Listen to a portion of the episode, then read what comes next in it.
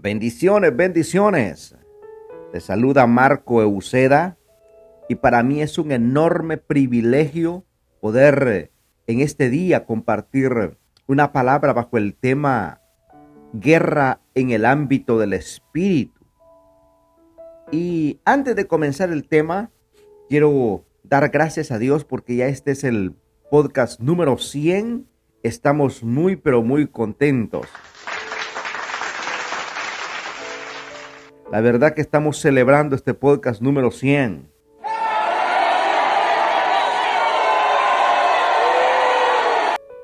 Y es impresionante que en todo este tiempo, en todo el pasar del año pasado hasta este momento, hemos recibido cantidades de testimonios de muchos hermanos en diferentes partes del mundo que han sido bendecidos por esta palabra gente que ha sido sanada al escuchar un podcast, porque la palabra de Dios trae sanidad, la palabra de Dios trae liberación. Quiero mandar un saludo a la familia Ramírez, que nos escucha desde Australia, a la familia que nos escucha también de Alemania. Dios bendiga a toda esa familia González. Sean bendecidos, cielos abiertos sobre su vida. Toda esa gente bonita que nos escucha también de, de Portugal, gente que nos escucha en Brasil, en Francia, todos esos hermanos lindos. Declaramos bendición sobre sus vidas a todo Centroamérica, Nicaragua, El Salvador, Honduras, Guatemala, eh, Belice, este, Panamá, Costa Rica. Eh, declaramos bendición sobre su vida, gente que nos escucha en Reino Unido, en Inglaterra. Sean bendecidos también, gente de eh, enviar un saludo bonito a toda esa gente de, de Venezuela, gente de República Dominicana, de Chile, de Colombia, de Paraguay, de Ecuador, de Uruguay, de Argentina, de Perú, de España, de México, gente de aquí de Estados Unidos y gente de Canadá que nos está siempre sintonizando, gente de Puerto Rico, sean todos eh, bendecidos en el nombre del Señor. Y nos sentimos muy contentos, muy alegres de poder seguir impartiendo una palabra de bendición una palabra de, parte del corazón de Dios, porque cada palabra que nosotros compartimos, que Dios me permite compartir, pues eh, pedimos y rogamos delante del Señor que nos alumbre el entendimiento para poder ministrar cada palabra, ¿verdad? Y así es de que eh, hemos tenido o tenemos un equipo de, de oración, de intercesión, que oramos por cada persona.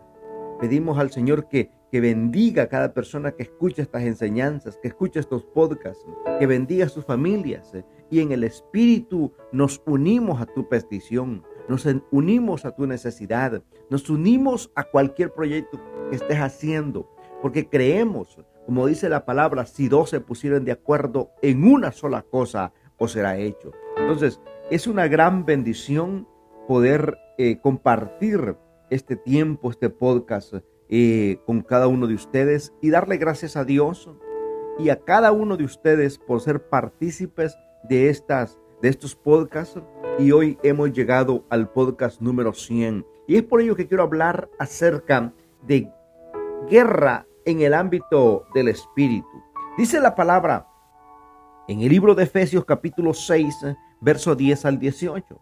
Por lo demás, hermanos míos, fortaleceos en el Señor y en el poder de sus fuerzas, vestido de toda la armadura de Dios para que podáis estar firmes contra las acechanzas del diablo, porque no tenemos lucha contra sangre y carne, sino contra principados, contra potestades, contra los gobernadores de las tinieblas de este siglo, contra huestes espirituales de maldad en las regiones celestes. Por tanto, tomad toda la armadura de Dios para que podáis resistir en el día malo. Y habiendo acabado todo, estad pues firmes, ceñidos vuestros lomos con la verdad, y vestidos con la coraza de justicia, y calzados los pies con el apresto del Evangelio de la paz. Sobre todo, tomad el escudo de la fe, con que podáis apagar los dardos de fuego del maligno y tomando el yelmo de la salvación y la espada del Espíritu, que es la palabra de Dios, y orando en todo tiempo, con toda oración y súplica en el Espíritu, y velando en ello con toda perseverancia en, y súplica por todos los santos. Hay una guerra en el ámbito del Espíritu, y esta guerra se acrecienta cada vez más. Y esta guerra es por tres cosas. Número uno, hay una guerra por la salvación de las almas. Las almas tiene que ver con el avivamiento. Las tinieblas van a pelear a tu familia. Las tinieblas van a pelear a tus amistades. Las tinieblas van a pelear tu ciudad. Es por ello que vemos una guerra en el ámbito del espíritu por las almas. Número dos, hay una guerra por una nueva economía. Todo avivamiento viene acompañado con una transferencia de riqueza. Todo avivamiento viene con una marca y esa marca es la transferencia de riqueza. Y número tres, hay una guerra por el mover del Espíritu Santo. Si como iglesia logramos capturar este mensaje, usted va a ser quien va a revolucionar primeramente su familia y luego su ciudad, su pueblo, su nación. Necesitamos entender que hay una guerra a nivel mundial por las almas, por la economía y una guerra por el mover del espíritu. Quiero establecer esta sabiduría donde el enemigo le haga a usted la guerra, ese es el ámbito donde Dios a usted lo va a usar, lo va a hacer fuerte en este ámbito. Usted se va a convertir en una fortaleza. Y hoy estos tres ámbitos se tienen que romper en el nombre de Jesús. El avivamiento es el fuego en acción del Espíritu Santo. Es un fuego que arde por la intensidad. El avivamiento es el resultado del clamor de un pueblo hacia Dios. No puede haber avivamiento si no hay la manifestación del Espíritu Santo. Hoy el Espíritu Santo no solo lo va a llenar de fuego, no solo va a recibir avivamiento, usted se va a convertir en el avivador de su vida, en el avivador de su familia y en el avivador de su ciudad. Es un tiempo de convertirnos. Es un tiempo de entrar en las profundidades de Dios. No esperando que alguien nos provoque nos empuje a hacerlo. Tenemos que entrar a las profundidades del Espíritu en la oración, en el ayuno y en la palabra. Yo no sé para quién es esta palabra, pero si hay algo que ha estado en mi espíritu es que hay un remanente. Hay un remanente que Dios está levantando.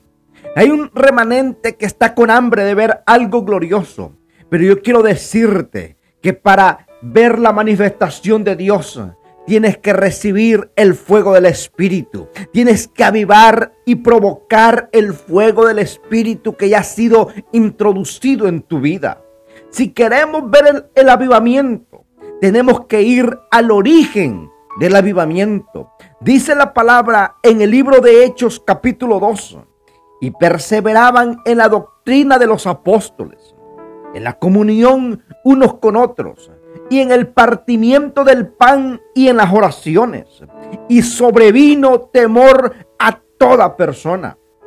Y muchas maravillas y señales eran hechas por los apóstoles. Todos los que habían creído estaban juntos y tenían en común todas las cosas. Y vendían sus propiedades y sus bienes y los repartían a todos según la necesidad de cada uno y perseverando unánimes cada día en el templo y, en el partimiento del pan y en las oraciones. Y comían juntos con alegría y sencillez de corazón, alabando a Dios y teniendo favor con todo el pueblo. Y el Señor añadía cada día a la iglesia los que habían de ser salvos. Hechos capítulo 2, verso 42 al 47. Esta fue la iglesia que Jesús dejó establecida y fundamentada. Y este es el estándar de lo que Dios quiere que usted alcance en este último tiempo. Estamos entrando en una de las transiciones del último tiempo. Los portales se están abriendo para accesar a una gloria acumulada. Dice la palabra en el libro de Mateo capítulo 12, verso 36 al 37. Mas yo os digo que de toda palabra ociosa que hablen los hombres, de ella darán cuenta en el día del juicio, porque por tus palabras serás justificado y por tus palabras serás condenado. ¿Qué significa una gloria acumulada? Es que en el Espíritu nada sucede por suceder. Todo lo que usted haga para Dios, usted lo acumula en el ámbito espiritual. Y en el ámbito espiritual hay una acumulación de palabras proféticas. Hay una acumulación de avivamiento para el último tiempo. Hay una acumulación de oraciones. Hay una acumulación de pactos en los altares.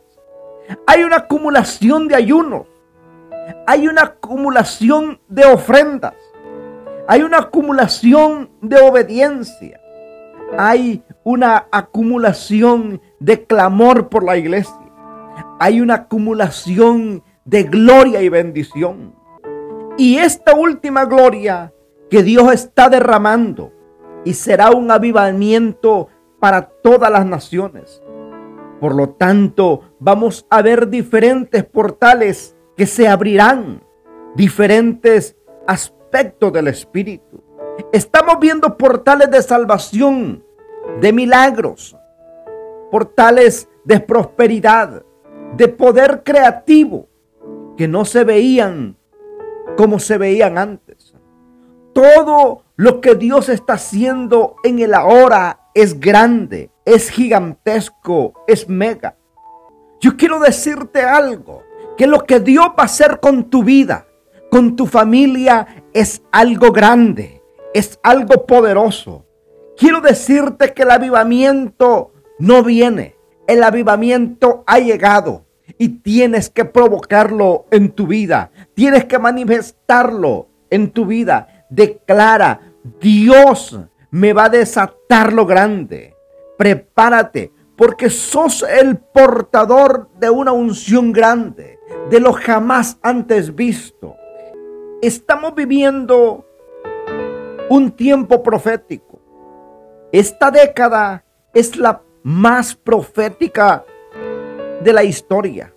En el 2020 hubo la transición de la década. Y esta transición es clave porque es donde la iglesia entra en madurez. Y en este tiempo tienes que pensar lo más cerca posible a Dios para entender que Dios hace cosas grandes. Y usted me pregunta, hermano, pero ¿cómo yo puedo pensar más cerca a lo que Dios piensa? Es entrando en una relación íntima con Dios. Entrando en una relación íntima en la oración y en la búsqueda de su palabra. Tenemos que entrar en las profundidades, no ser gente superficial, que solo andamos por las orillas. Tenemos que entrar en las profundidades para ver la manifestación de Dios en este último tiempo. No importa lo que el diablo haya hecho, haya dicho o haya querido ocultar las promesas de Dios sobre tu vida. Lo que Dios ha destinado para ti es algo grande y se va a cumplir. Es muy importante que entendamos que estamos entrando en la primera década de la madurez de la iglesia. La iglesia ha ido madurando en el tiempo Y esta década 2020 al 2030 es conocida como la década de la madurez. Y el número profético del año calendario hebraico judío es 5780, que vendría siendo el año 2020. En el calendario greco-romano, este año 5780, este número tiene un gran valor profético. 80 significa golpe, 80 significa filo, 80 significa boca, 80 significa aliento. En otras palabras, el símbolo profético de esta década es una boca abierta. Y de ahí tomamos las coordenadas proféticas que es la boca de Dios. La década donde veremos la mayor manifestación de Dios en todos los ámbitos, donde las multitudes hambrientas y sedientas buscarán con desesperación la presencia de Dios, porque esta es la década para recoger la última gran cosecha de almas antes de la venida de Cristo. Es la década de los anuncios. Esta es la década de la boca de Dios.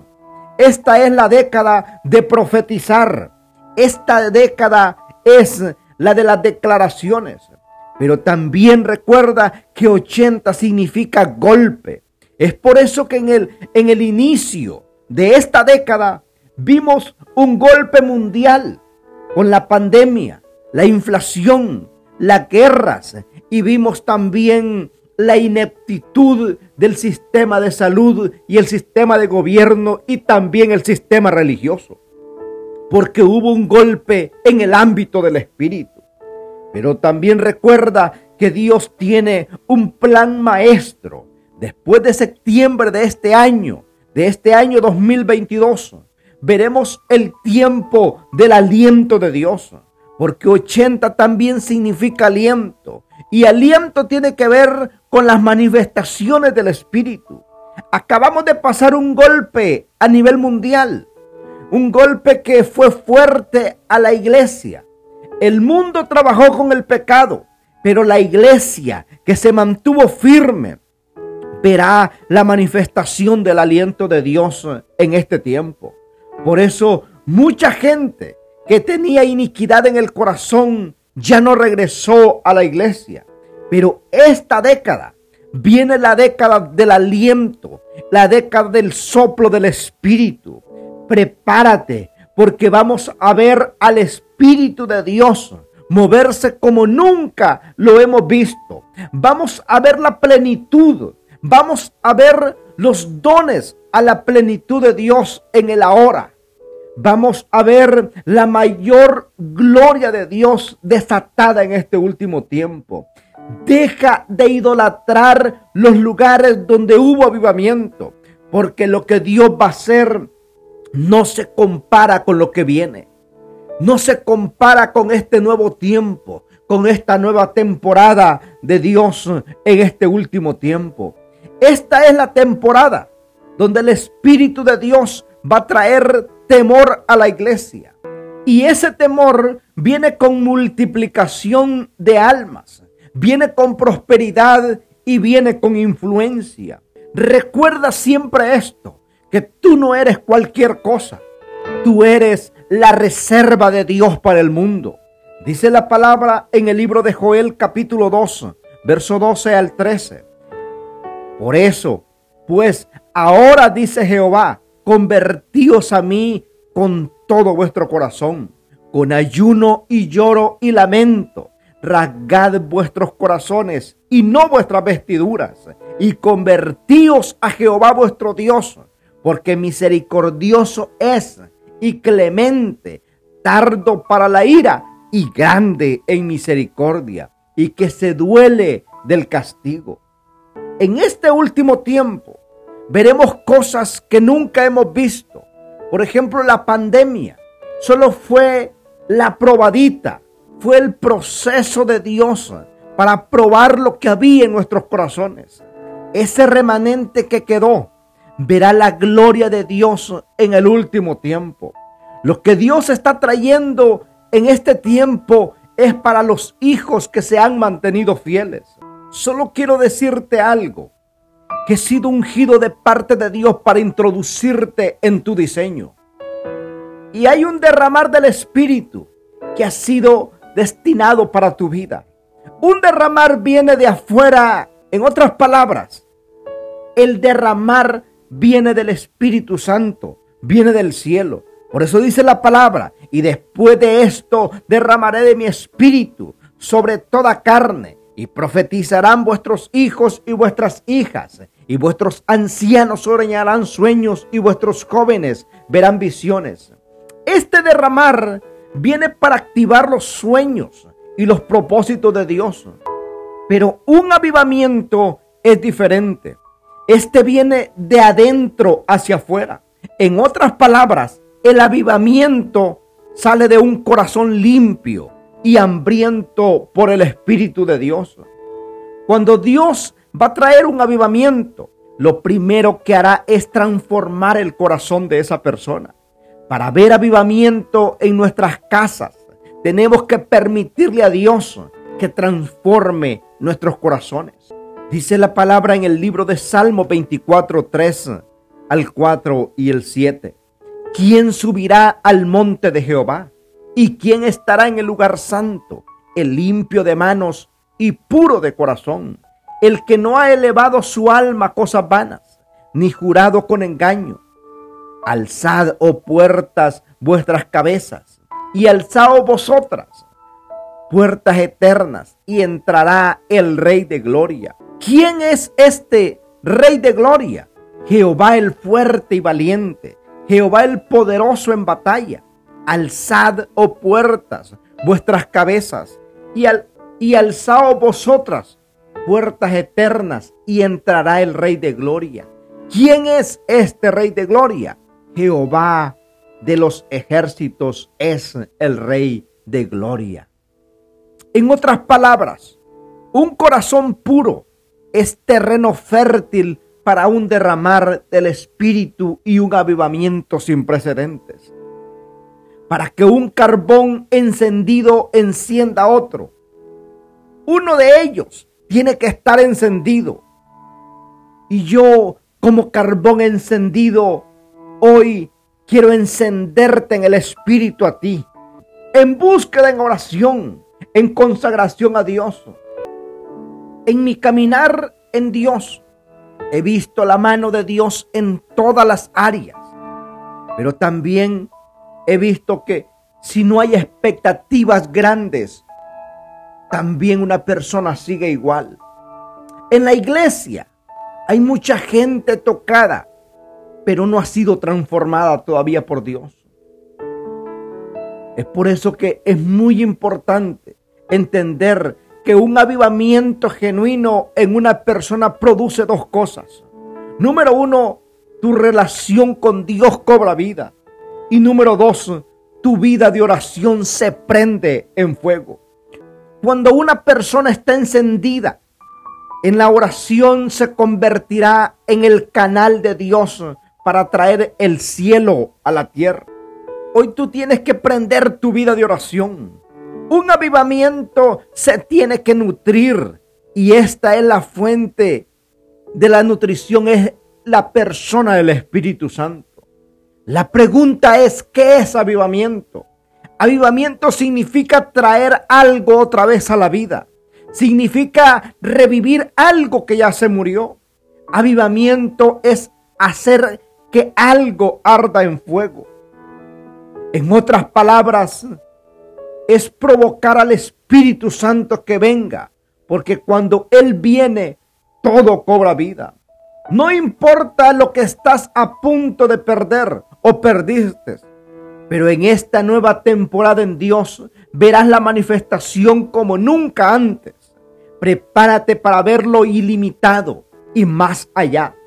Todo lo que se está muriendo en tu vida, solo el Espíritu te lo puede devolver. La iglesia que Jesús dejó lucía como los hechos de los apóstoles. una iglesia en fuego y una iglesia en avivamiento, una iglesia que crecía, una iglesia de manifestación, una iglesia donde había un temor reverente al Espíritu Santo y se movía con total libertad. Pero en el tiempo la iglesia fue perdiendo estos principios y fue perdiendo el mover del Espíritu y fue perdiendo poder y se redujo a un club social. Si hay algo que Dios quiere hacer es reformar a la iglesia. La iglesia perdió la oración genuina, perdió el mover por el Espíritu, perdió la honra en los altares. La iglesia perdió la visión por el amor por las almas. La iglesia perdió el mover de lo sobrenatural. La iglesia perdió la vida de Dios en la iglesia. Usted recuerda cuando la chaquina de Dios venía sobre el campamento y donde la nube se, parqueaba cuando el pueblo de Dios estaba en el desierto después de salir de Egipto. La gloria de Dios se parqueaba. Los hijos de Aarón armaban el tabernáculo. Hijos de Aarón eran los meraritas, los hijos de Merari, los hijos de Coab y los gersonitas. Dice la Biblia que cuando la nube venía, la chequina, la gloria reposaba sobre el tabernáculo. Si la nube se movía, los hijos de Aarón desarmaban el tabernáculo y seguían la nube. Si la nube permanecía un año en ese lugar, el campamento no se movía de ese lugar. En otras palabras, eran los cazadores de la nube de Dios. Tenemos que aprender a movernos en el Espíritu, ser nómadas del Espíritu no podemos estancarnos en las glorias pasadas. Tenemos que ir viendo a Dios en el ahora. Por eso la Biblia dice velad. Cuando habla de velad es que tenemos que mirar, estar vigilantes, porque Dios sigue haciendo cosas nuevas. Dios sigue moviéndose en el ahora. El problema es que muchas veces no hemos discernido el mover de la presencia de Dios. Hoy en día hay muchos ministerios que dejaron de seguir la nube. Muchas personas, muchos creyentes dejaron de seguir la nube. Se quedaron en el tabernáculo, pero sin la presencia de Dios. ¿De qué me sirve una liturgia si la presencia de Dios no está ahí? Yo quiero la presencia de Dios en mi vida. Y eso es lo que provoca cuando estamos atentos a ver lo que Dios está haciendo en el ahora. Así es de que pidámosle a Dios que abra nuestro entendimiento y que nos dé ese espíritu de discernimiento para poder estar alerta en su tiempo y poder ver hacia dónde se está moviendo su gloria y caminar con ella. Porque de qué me sirve a mí grandes promesas, pero si su presencia no está ahí. Por eso Moisés le dijo a Dios, todo lo que lo que tú me has dicho está lindo, está hermoso. Tierra que fluye leche y miel, milagros, prodigios. Pero lo que yo quiero saber es si tu presencia va a ir conmigo. La presencia de Dios lo es todo. Si su presencia está en nuestra vida, está en nuestros matrimonios, en nuestros hogares, con nuestros hijos, en nuestros trabajos, estaremos seguros, estaremos confiados, estaremos alegres y estaremos en paz. Si esta palabra ha sido de bendición, yo te invito a que la compartas con otros. Y recuerda que Cristo te ama y nosotros también. Bendiciones.